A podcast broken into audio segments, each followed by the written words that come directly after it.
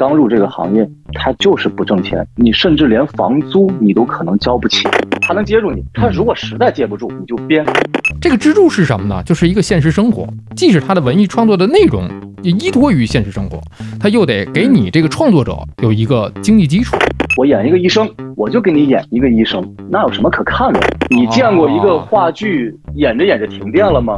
我这行说说来话长，我这行说来话长，话短说。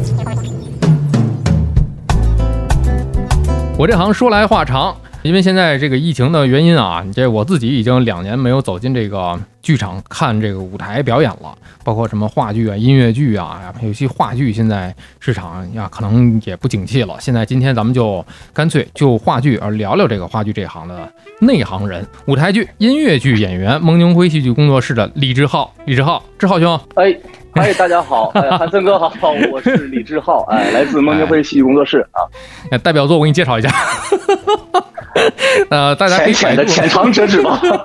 第二，我我说过我看过的，我看过的《空中花园谋杀案》，哎，这个《枪谎言玫瑰》，一个无政府主义者的意外死亡，这个还有《恋爱的犀牛》《琥珀》啊，还有我没看过的有《初恋》，还有实验音乐剧《向日葵》啊，《罗密欧朱丽叶》。堂吉诃德，这是这是我没看过的，你看我还应应该再看一看。那你看过的是真不少了，现在。呃，主要是看的是你的这个，还有这个黄香丽的，我啊，哦 哦，黄香丽的也看过，因为他就自己嘛，他就是独角戏嘛，就看过。还有一个就是你们这个，你说的这些，我们对我们这些也是在常演的，就你现在看过的这些剧，都是我们现在在常演的。你没看过的那些戏。现在已经不演了哦，那不赖我，不赖那不赖你，真不赖你。现在如果观众来剧场看我们演啊，看我们戏的话，我们这个组呢，就也其实都是这些剧目，就是就保留剧目。我们就是空中花园谋杀案嘛，因为我们叫空花组，空花组起家的来，哎，这个来历就是叫空中花园谋杀案，是我们这个建组之初的一个戏。嗯，后来呢，我们又演了一个无政府主义者的意外死亡，然后还有什么？练的犀牛，这个就不用说，这个就是大家都知道的一个戏了啊，最有名的一个戏。然后包括像琥珀呀，这些戏都是我们现在保留的啊，在演的常演的一些戏啊。所以你现在准备即将这一波，你现在也不在北京人？呃，我我在我现在在苏州，在苏州，正在巡演啊。我们这个戏呢叫，就是刚才我说到这个恋爱的犀牛。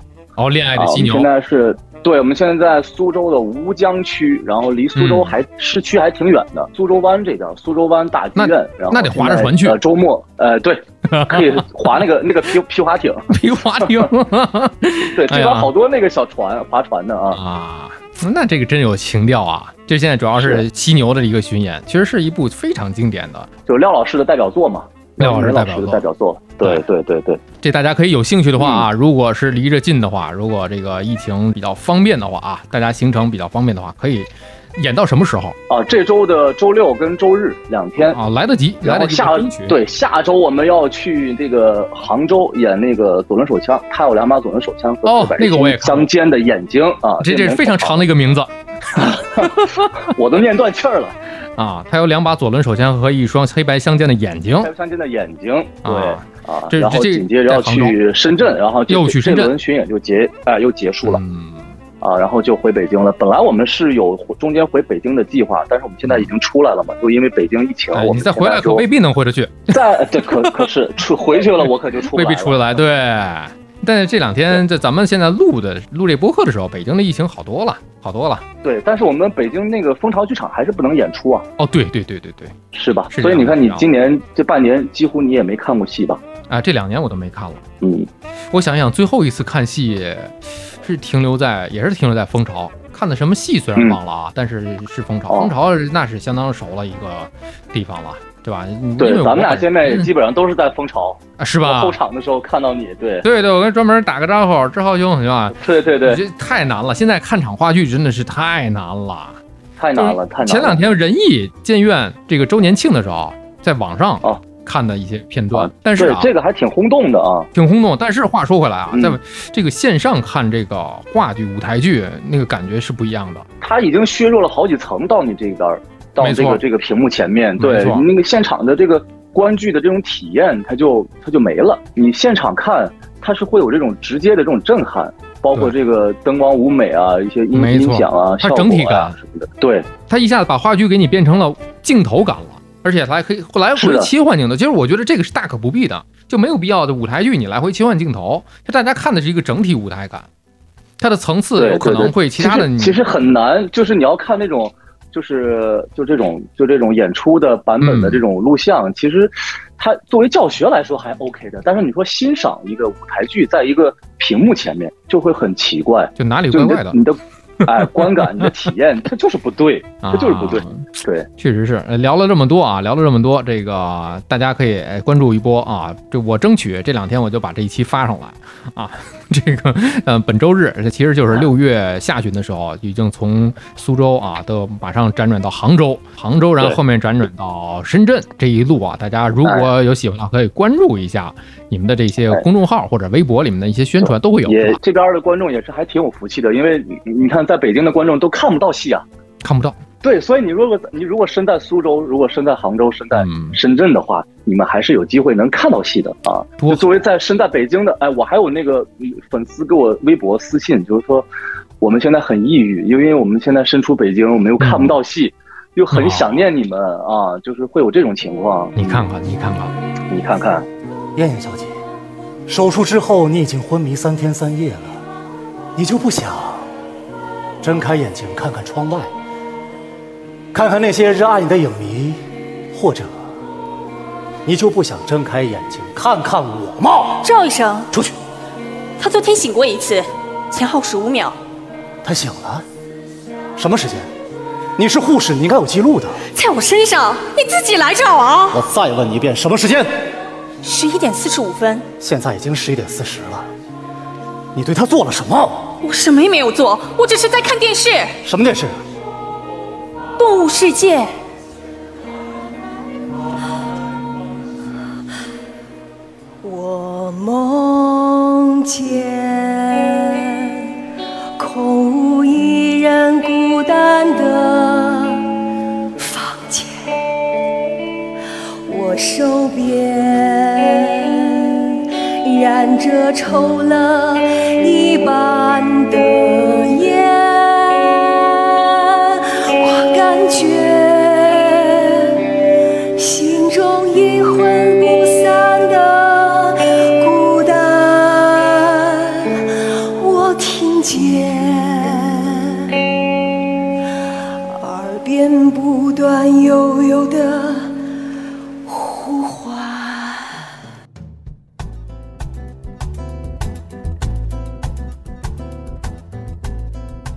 话剧能够治愈人啊，舞台剧能够让人这个确实是身心得到一个整个放松的一个过程。哎，说了半天这剧，聊聊你个人呗，就是给大家介绍一下北京舞蹈学院音乐剧系学音乐剧啊。对，什么时候开始走上这个舞台的？呃，其实也算机缘巧合吧，就是毕业的时候，我是零几年，在一个很遥远的年代，零九年毕业的时候，零九年毕业，然后那年正好，呃，我就没。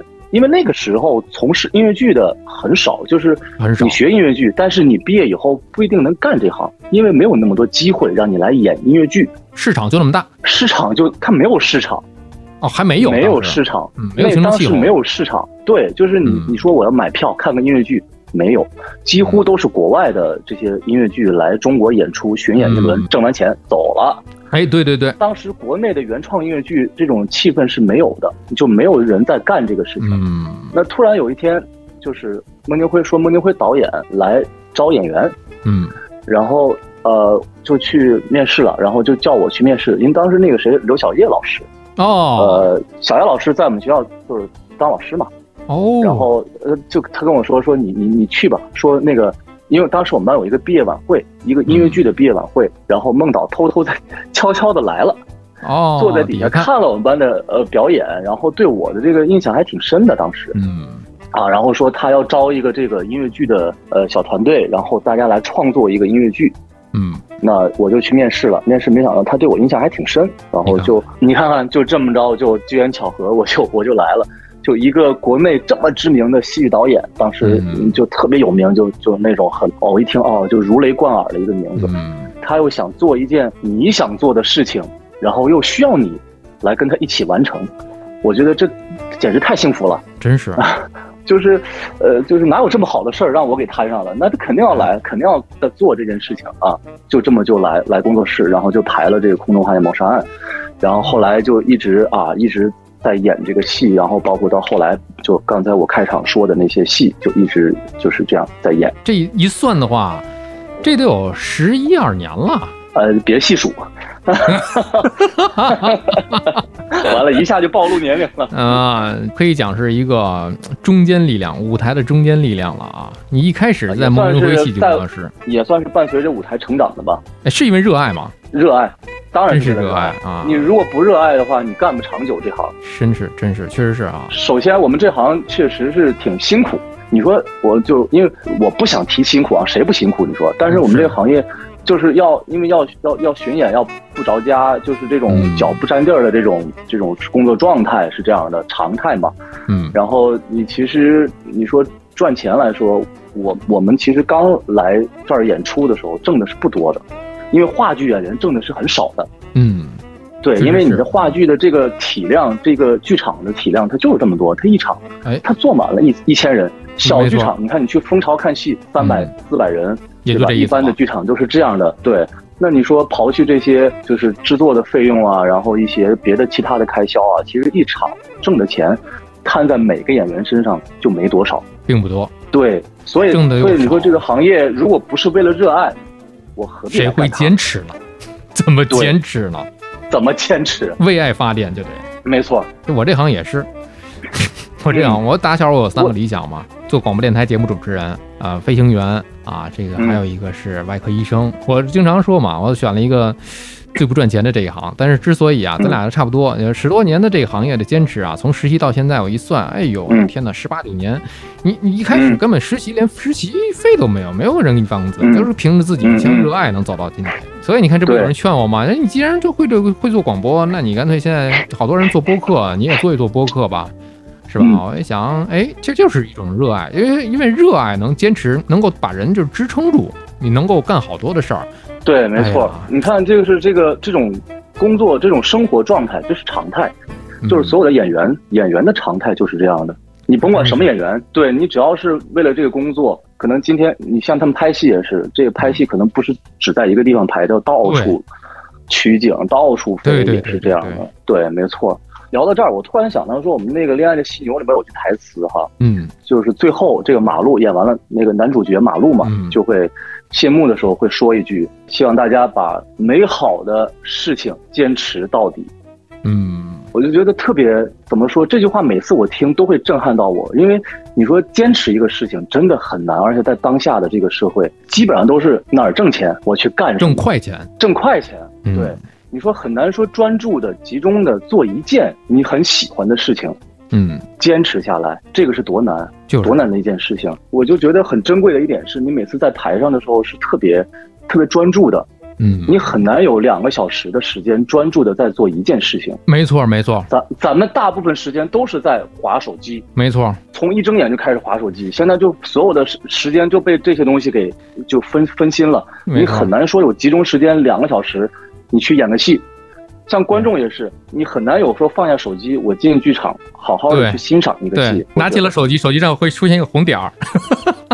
对，有时候还是个绿点儿。啊，有时是个绿点儿。对，去过剧院的人，大家这说到这儿肯定是能明白啊。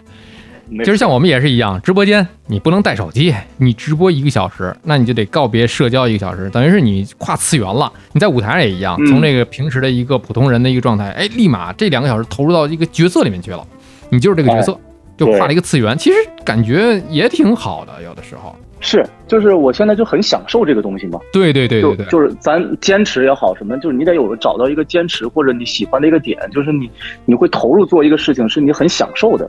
对。但是来讲，哎，有一个问题啊，就是你看啊，你们每一出戏啊，从你开始演到现在，一直演，一直演，一直演，就像犀牛一样，哇，这这一直演，你说翻来覆去，反反复复，你自己会不会麻木啊？就怎么样去调节这个事儿？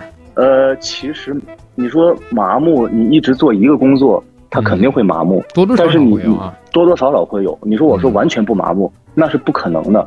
嗯，如果说，但是好在我们这个组的戏。都不是说一个戏我们演一年，我们还是要换着演的。对，但是你如果再重复，比如说犀牛这个戏，你再重复演的时候，你要知道你自己为了什么演。比如说你要想提高提高自己，你就会每一场都会有总结嘛。就像你们做节目也是，我我做完一个节目，我会总结这这个这个节目复盘一下嘛。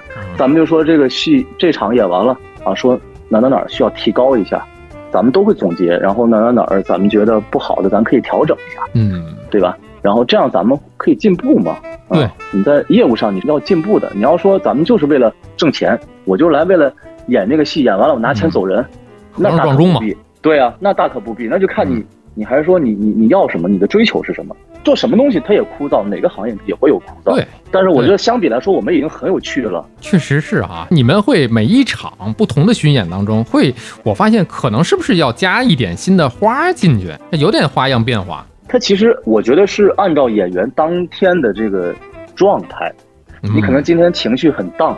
或者明天情绪很高涨，质感就不一样。对，没错啊，你演的还是情感。你说你不是个机器人，你别说，还真是台词在那摆着了。但是人呢，这个凡夫俗子，每一个人，即便他是演员，多高超的演员，他是有自己的生活、心理状态，他每天经历的事儿不一样，他可能会有一个细微的一个调整和变化。嗯，没错，这这是我能理解，因为我能理解，因为你看，像我们一看整点报时出来之后，你立马进入状态。但是不管你刚才前面发生了什么。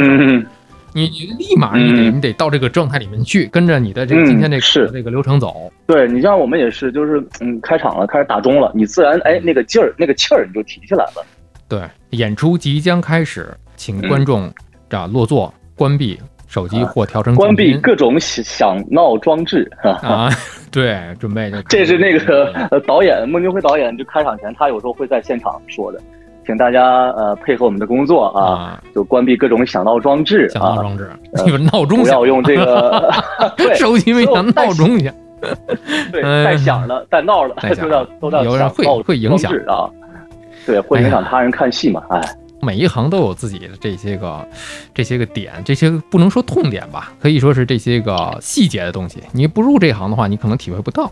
那可能相通的时候，咱俩这个工作跟工种有点相通的时候，咱能互相能大致体会到，但是还是不一样，还是不一样。对对。现在这个全国像咱们这种舞台剧演员是一个什么样的量级？就饱和程度高吗？因为现在市场已经不同于当年，就是你入行了的那个啊，零九年、一零年那阵儿了。现在已经是真的是市场挺大的。我觉得不怎么说，你就是说，你说演员多不多吧？是这个感，是这个意思吗？是是是，我觉得不多，还不多。因为呃，现在坚持在舞台，你能看到的演员，就是那几个，哎，就这几个演员来回串剧组，你就可能在这个戏上能看到他，然后在那个戏上也能看到他。哎，也其实真正干这行的，坚持下来的。演员坚持在舞台上的演员，真的没多少了，嗯，真的没多少。而且现在，我我发现现在这个年轻人，就是刚毕业的这些呃小朋友们，就是他们的理想可能不是不太是像我们当时说，我们要在舞台上能扎根多少年，能为了舞台献出自己的青春，嗯，就戏大于天嘛，没有这些，对，没有这些这些概念。现在他们可能觉得这个舞台我混一混。然后不行了，刷刷简历可以，哎，我就干别的去了。很少有说把自己整个人扔在舞台上，投入在舞台上，好好干个几年。嗯，就因为像我说的，就他确实，你刚入这个行业，他就是不挣钱，你甚至连房租你都可能交不起。嗯，就是非常现实的，能熬下来的，能在舞台上坚持下来的人，真的就非常难能可贵了。呃，不是在夸我自己啊。嗯，确实是，确实我 我特别能理解，我特别能理解，因为咱们这个我反正我这行也不赚钱，我这行也说来话长啊，哎也不赚钱，但是咱就别说赚钱这事儿了，咱们俩没法没有资格谈赚钱。哎，咱俩真的是，咱俩我哪天哪天咱们一块做博客，咱咱俩得找一个赚钱的这行。找个大佬给咱们讲一讲，是吧？怎么才能赚钱？可以，可以，可以啊！其实钱搁一边，咱们奉献于舞台了。但是有几点，我还特别佩服你。你比方说啊，这个舞台剧演员，你这台词大量台词，你跟电视剧演员、电影演员都不一样。他可能录一个镜头，可以背这个镜头的台词就行了。但是你不一样，你没有镜头，你是从头到尾两个小时，你没有 NG 的机会啊，大段台词都要背啊。这这会不会出现忘记台词的情况，或者是你怎么背的呀？这个我特别的神奇，我觉得。就是忘词儿，这是一个呃很正常的现象。嗯，因为你如果在台上，你你是有对手的嘛，你如果忘了词儿，首先你你可以信任你的对手嘛，嗯，他如果接住你这词儿接不上了，他能接住你，他如果实在接不住，你就编，你就找办法自己 编下去。啊，因为你说的这是个，你说的这个事儿，它是有逻辑的，它是有前因后果的，你不能平、啊平白无故说一个有语境的，有语境啊！你在背台词的时候也是啊，你在背台词的时候，这段词儿讲的是什么呀？你得理解啊，它的逻辑、它的呃语言、它的语气、重音是什么样的，你得理解了，它就好背了呀。理解，你在说它的意思就 OK 了。你同样你你忘词儿了也是，你就你就编吧，编下去，直到别人把你的词儿接住，直到把人家的词儿都出来之后，该人家的时候，直直到对，直到把别人的词儿说出来。拱出来。哎呀，你说这个我，所以你说这个背词儿这个事儿吧，就是有嗯有有时候你说大段台词，就其实它也是一种嗯肌肉记忆吧。哎，还真是，就像我们背英语英语课文对啊，对你们这个呃做做语言这行，你们有发言权。就像你背一个英语课文，你你嗯，比如说你你你背英语，它就是肌肉记忆，你你就你就背背个十遍八遍，呃呃一百遍上千遍，我不信这个东西你背不下来。对，真是，你别说你们了，有你看像一些经典的，像犀牛，你别说你们，嗯好多的观众或者粉丝，他可能自己都会背，可能对于一些经典台词自己都能如数家珍。对是的，就我们的粉丝对我们的这个台词的这个这个熟悉程度比我们还要厉害。嗯，你他有的人嗯成为签名了，成为 O S 啊 Q 的这个签名。对，你说冰冷的啤酒，温暖的手套，像 这种话，哈哈哈，对啊，觉得就在文艺青年中，还是觉得挺挺挺神圣的词儿啊，都是。是啊。哎，你觉得嗯踏入这行之后，多说一句，咱咱像咱这样的，还能算是文艺青年吗？呃，还是吧，我觉得还是吧。那那你是怎么界定这个文艺啊？没有，我觉得咱们应该算文艺中年了。哦，那那严格意义上我还不算呢。哎，别别别，哎，开玩笑。其实啊，文艺这两个字啊，其实在以前啊，就是刚才我提到的，什么签名 O S Q M S N 那阵儿，嗯，可能真的是挺文艺的。当时写一个什么什么非主流搁一边啊，就是挺文艺的。嗯每个人咱高低得有一个签名，不是？是吧？你你这签名高低你得有点文化水平，是不是？你得引经据典，睡着的不是？水哎，对，就是就像这种。啊，然后呢，嗯，现在来讲呢，文艺呢，这慢慢慢慢觉得文艺不能当饭吃嘛，就是你怎么样去成为文艺工作者？哎，文艺工作者的时候呢，你又在创作内容，你又在养家糊口，嗯所以这里面它就要权衡一个平衡点，怎么样就不能对束之高阁？你这东西文艺作品它不是空的，必须要有一个嗯支柱。这个支柱是什么呢？就是一个现实生活，即使它的文艺创作的内容。也依托于现实生活，他又得给你这个创作者有一个经济基础，所以这这就是嗯比文艺青年更难的一点了，我觉得。但是你觉得如果这样成功的话，他不是很幸福吗？哎，而且是吧？对，就是我觉得有点像现在这个你说的，这有点像我现在这个状态，就是你搞的这个你的专业是别人看起来很文艺的，就是好多人看起来是很羡慕你的这个工作，嗯，嗯，但是你说现在那比起说你说咱挣钱，咱别说挣钱了，就是说现在反正你你这个生活是没没有问题的啊，嗯，就是嗯呃不会再那么拮据，至少比上不足，比下有啊余吧，比下对那肯定是啊，是吧？然后你你至少你做的这个东西是你喜欢的，你觉得现在我做的这个工作让人看起来，哎，就是是在别人眼里它是个文艺的，而且还挺幸福的。但是你可。还挺幸福的，嗯。同时你还可以通过这个，你可以挣钱，你的主要工作就是干这个，对，太幸福了嘛，对。是对吧？呃，有好多人以前就说，从事一个自己热爱的工作就是一件幸福的事儿。对，但是也有人说啊，从事了一个自己的个爱好，你就少了一个爱好。没错，你看我把所有的爱好嗯都集于这一个工作上面来了。我小时候我喜欢唱歌，我就学唱歌；喜欢跳舞，我就学跳舞。啊后来喜欢演戏，我学表演。那就现在把所有的这些你学过的东西都串在一起了。我突然发现，我以前学的那些兴趣爱好已经变成我的工作了。现在还有什么爱好吗？现在我在找一些爱好、啊，钓鱼健身，健身算吗？钓鱼就算了。啊，嗯，健身算，健身算，钓鱼，钓鱼可以，钓鱼也可以，挺烧钱的倒是。但是我 get 不到里边的那个乐趣啊，可能有的人喜喜特别喜欢，我知道，嗯，我不敢入这坑，我我现在就是我自己也是，以前听广播那是真的是各地电台都想听，比方说人家这些个音乐台，各地呃厦门厦广音乐，北京 FM 九七四，北京 FM 九七四那是我的神啊，我从初中年代就开始听那个那中国歌曲排行榜，那哪天咱们得连线一下五洲同啊，连线五哥，太激动了，那我。那找找五哥一块连线一下，零点月话是吧？那是那是那那当时上学时代的都是神，都 Y Y D S。我就我就当时我就特别喜欢听这些这些广播电台。你说我自己从事了这行之后啊，从实习往后再开始见到了这些以前我在天津台嘛，在天津台见到了以前听广播的那些个人啊，跟他们共事之后，哎，这个老师那个老师就开始不听广播了。我觉得就就平时听他们说话就行了，就是内容呢，他们做节目的有时候偶尔还会听，但是听的就少了。因为现在我在车上，我开车还是听广播，但是呢，比方说这个欧美流行音乐会多一点，是吧？那其他的你看。自己现在弄播客，我也是，别人的播客我也很少去听。就是你如果听的话，可能就是学习的那些专业上的，哎，学习对对，看看专业上有什么跟他们学习的，或者要找一点什么自己的风格或者不同啊什么的啊。哎，其实我们也是，你也是吧？我就想说嘛，你是不是平时也也不看戏了？我我我是因为没有时间看戏，因为我一年都在呃，你演的时候别人也多的一年。没错，我们最多的一年演出两百八十四场，一年三百六十五天，两百八十四场，我就两百八，等于我两百八十四天都在舞台上，就我哪有时间去看别人演戏？还真是。除了疫情之前，我们有时候会出国去一些戏剧节，嗯，戏剧节会有一些就是呃时间，我们会去看一些国外的戏啊，嗯，这种，但是在国内我们就很少观摩到别人别的剧组。在演戏啊！你如果说我现在偶尔会看到别人演戏，我也会挑刺儿。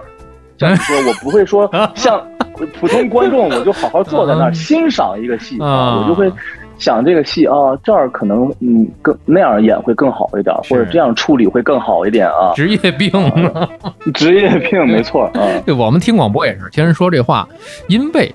因为不是因为啊，就是给人就挑刺儿啊，质量质量啊，有时候听着哎，这个这个这个字音啊，玫瑰 对玫瑰啊，这这很多，就听着听着你会觉得哎，这个点位它放广告，这个话压不上啊，或者是下一个档口来了之后，这个整个的语言接不上，或者是那条新闻读的有点有点尬呀，你会这样 听。但是有的是有的频率的节目主持人呢，也是朋友了。然后呢，有的时候会有的频道整点有段子。我在生活的过程当中呢，我遇到一些比较好玩的事儿，我也给他们发微信，我说你这个段子可以用。哎，过两天我在这个节目里 自己那个段子了，就是其实咱不是为了挑刺儿，表面上可能人家觉得，你比方说咱们自己的朋友家人觉得，哎，你怎么总给人挑刺儿呢？其实不是这个事儿，就可能你身处这个行业的时候，你就会希望，哎，这个行业好，是吧？我们的这个都是同行同仁。忠言逆耳嘛，你想让别人好，你当然给人说一点这种建设性的意见嘛，啊，哎，对对对对，像咱们这个这种这种人比较直是吧？那但是周围的朋友反正性格也都比较不错，人家不会记仇，就会觉得哎这个好，你这个这个说法好，哎，你下次可以试试这个。对对对对，身处在这行业的时候，这所谓的职业病吧，其实它是从还是刚才那个话，就是从热爱出发的。我要是不热爱的话，那我无所谓啊，我就今天我活干完了，我种完钟了，哎，我自己出去玩了，看看话剧，看看别的，看看音乐剧，无所谓。他可能也进不去这个行业里面，这个这个感觉，对，这个确实是我我我我特别能体会这一点。哎，你在平时塑造角色的时候，呃，因为你刚才说了那些剧比较固定嘛，就是有一些在起初塑造角色的时候，你需不需要去体验这个角色呀？嗯，就说如果说你就从外部形态上去找嘛，而且我们演的不是这种现实主义题材的，对，是我们是实验的先锋派。打个比方哈，让我演一个电台 DJ，演一个你。咱们演一个武周彤老师，那我知道的就是你就坐在这个话筒前，嗯对吧？我就是现在看到你此时此刻就是这个样子嘛，然后把那个那个杆儿一推，然后这边一点，然后就坐在这儿说就好了。你的外部形态很好找，谁都会学，谁都会学得来，对吧？其实，但就我我之前也说，我说这个演戏你是演的情感，你是人，你演这个戏，你你演这个角色或他演这个角色，嗯，他会带入你个人，我李志浩的情感。嗯，对，他们你来看戏，你看的是这个，对你不是说我只是表面上我啊，我演我演一个医生，我就给你演一个医生，那有什么可看的呀？而且你像，我觉得实验戏剧，咱们所谓先锋啊，其实它，我觉得更准确的一个词儿是实验吧。嗯，就是它不同于说你传统既定上的那种对戏剧的理解。就比如说我们上学的时候学的都是现实主义，嗯，现实主义表演都是这样的啊。但是我反而觉得你要还按那样演，我如果再重新排一个茶馆，还是按仁义的那个给你再排一个，那有什么意思呢？我为什么要再给你排一个一模一样的？对对，所以我要玩，从中玩出新的东西来。我觉得这个是实验的魅力啊！就比如说表演也是，我要给你演一个演一个医生，我就给你让你来看一个医生吗？当然不是。嗯，他不是你看到的那样的。嗯，对，我要塑造一个你你没见过的这个这样的一个人啊。所以你说体验，我无从体验，是吧？我只能说从我的，对我只能说从我的内心，我的情感，嗯，去赋予它啊，赋予它我的情感。对对。你们的这些戏，确实大家可能刚才咱们谈到这个先锋派啊，实验戏剧，一会儿咱们第二趴可以给大家去详细的去展开讲一讲。哎，现在戏剧的这些分类，可能有大家觉得，哎，我平时看的那个挺搞笑的，您看的那个可能跟这不是一回事儿。哎，咱们一会儿可以可以展开来说说啊。刚才聊了这么多，主要是围绕志浩兄本人啊，这个本人的他的这个从业经历啊。其实我一般这个博客都是分两趴，前一趴是讲个人从业，哎，我在这一行里我的这些个职业。体会职业的这些心态，那后面这一趴可以聊一聊这些个所从业的这个业本身的这个环境。其实第一趴，我想在最后，你可以给大家分享一两个你的这个舞台故事，有没有比较难忘的一些个经历呀？你说舞台经历是说舞台事故吗？还是一些舞台事故？是不是你们之前自己做的那个？对我们是叫舞台事故，对啊，你那个那个题目叫舞台事故，对哦，不见得都是事故，哦不不，就是其实就是故事啊，就是故事啊。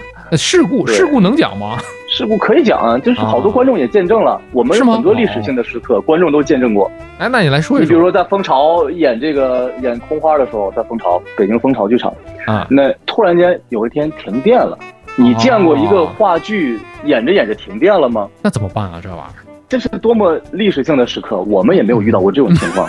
你们也没有遇到过头一次，而且是一个音乐剧啊，我们都带着麦啊，都是过电的呀。你说如果音乐停了，我们继续唱，用肉嗓唱那没问题。但如果突然间音乐来了呢，那我很尴尬了。从哪接呀？就我，我没有任何的 对，从哪接呀？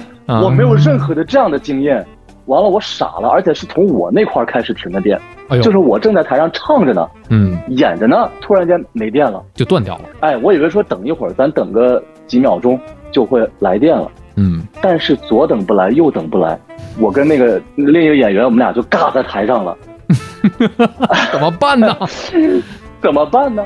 哎，这个时候所有人都都惊了，后台的演员都惊了，那怎么办呢？那就大家都上台给观众表演节目哦，就是已经不是刚才演的那个。咱不演了，咱就咱就不演了，咱给大家整活儿，就黑洞时间。对，就完全是黑着光。然后，其实那天我还蛮感动的。然后底下观众就很很能理解我们吧，因为他们也没有见过这样的场景，也没见过。他们也他们也觉得这个 就是这票值啊，这票值确实是就活久见嘛那个词儿啊。活久见。对，嗯，然后所有人都打着那个手电手机的那个手电筒。然后演唱会正好那天就是他们当时那个黑猫剧团，我们另一个另一个组，然后他们在上楼上排练，蜂巢四楼排练，然后刘畅就带着他们那个组的所有的演员就下来跟我们一起跟那个观众互动，嗯，唱歌。心想了，我们也没见过呀，我们要亲亲自来这个经历一下，就有有对有点那个打群架的意思啊，就是 叫了一帮人一起来，然后大家就就把这个场子给圆过去。关键是那个当天那个这个剧场的这个。负责店的这个这个这个工人，他平时也不会，就是人人已经下班了，就人家可以走了啊，然后又把人叫回来，反正就就就是经历了一个这样的一个过程啊，最后还是修好了，我们还是接着演，然后观众的反响也是非常热情。演员和观众确实是没见过，对，但是呢，对，当下我是很尴尬的，我是怎么圆这个这个这个，我圆不过去了，没有任何这个经验啊。然后后来就还是呃，大家一起帮忙把这个就给圆过去了。哎，你这是停在中间了点。对，我跟你讲啊，我还你这么一说，我还真想起来了。这啊，你也有？我我还真是啊，当然不是我们我们电台节目只，因为我们这个肯定都有备用电嘛。这个你就停电了，那就相当大的事故了，那就必须得有一套备用电。我看话剧的时候赶上过一次停电，你这么一说，我想起来了，不是停在中间，停在头里。呃，演出我想想，当年是一五年，是一六年呢，呃，可能一六年，当时刚开始，陈佩斯老师。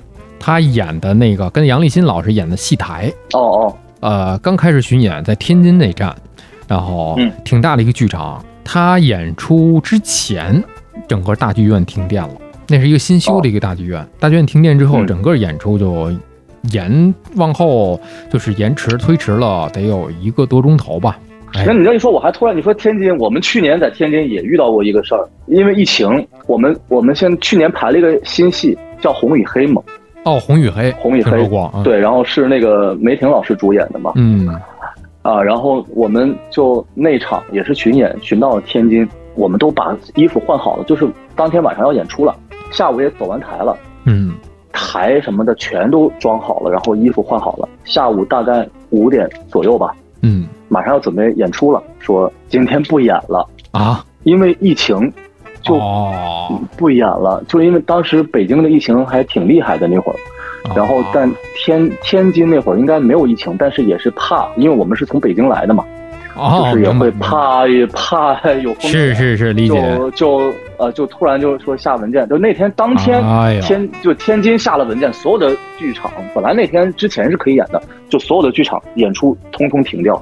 天津不是好多相声演出吗？对对，他们也都都停了，所有的演出都停了，就是也下了文件，就是最可惜的是，我们都已经换好衣服了，就准备要上台要演了啊，就告诉我们不演了。然后我们所有人，所有的人，演员、工作人员，在那个景里面，我们拍了一张照片。嗯，啊，在纪念那一场，一部未完成的剧啊。对，你说连观众都没有见到，然后我们就撤了，太遗憾了，太遗憾了。那其实这个文件一发的话，后面我能想得到，后面可能整个这个城市你就甭演了。对，没有人敢演，我们当就当天下的文件嘛，谁敢演啊？对吧？唉。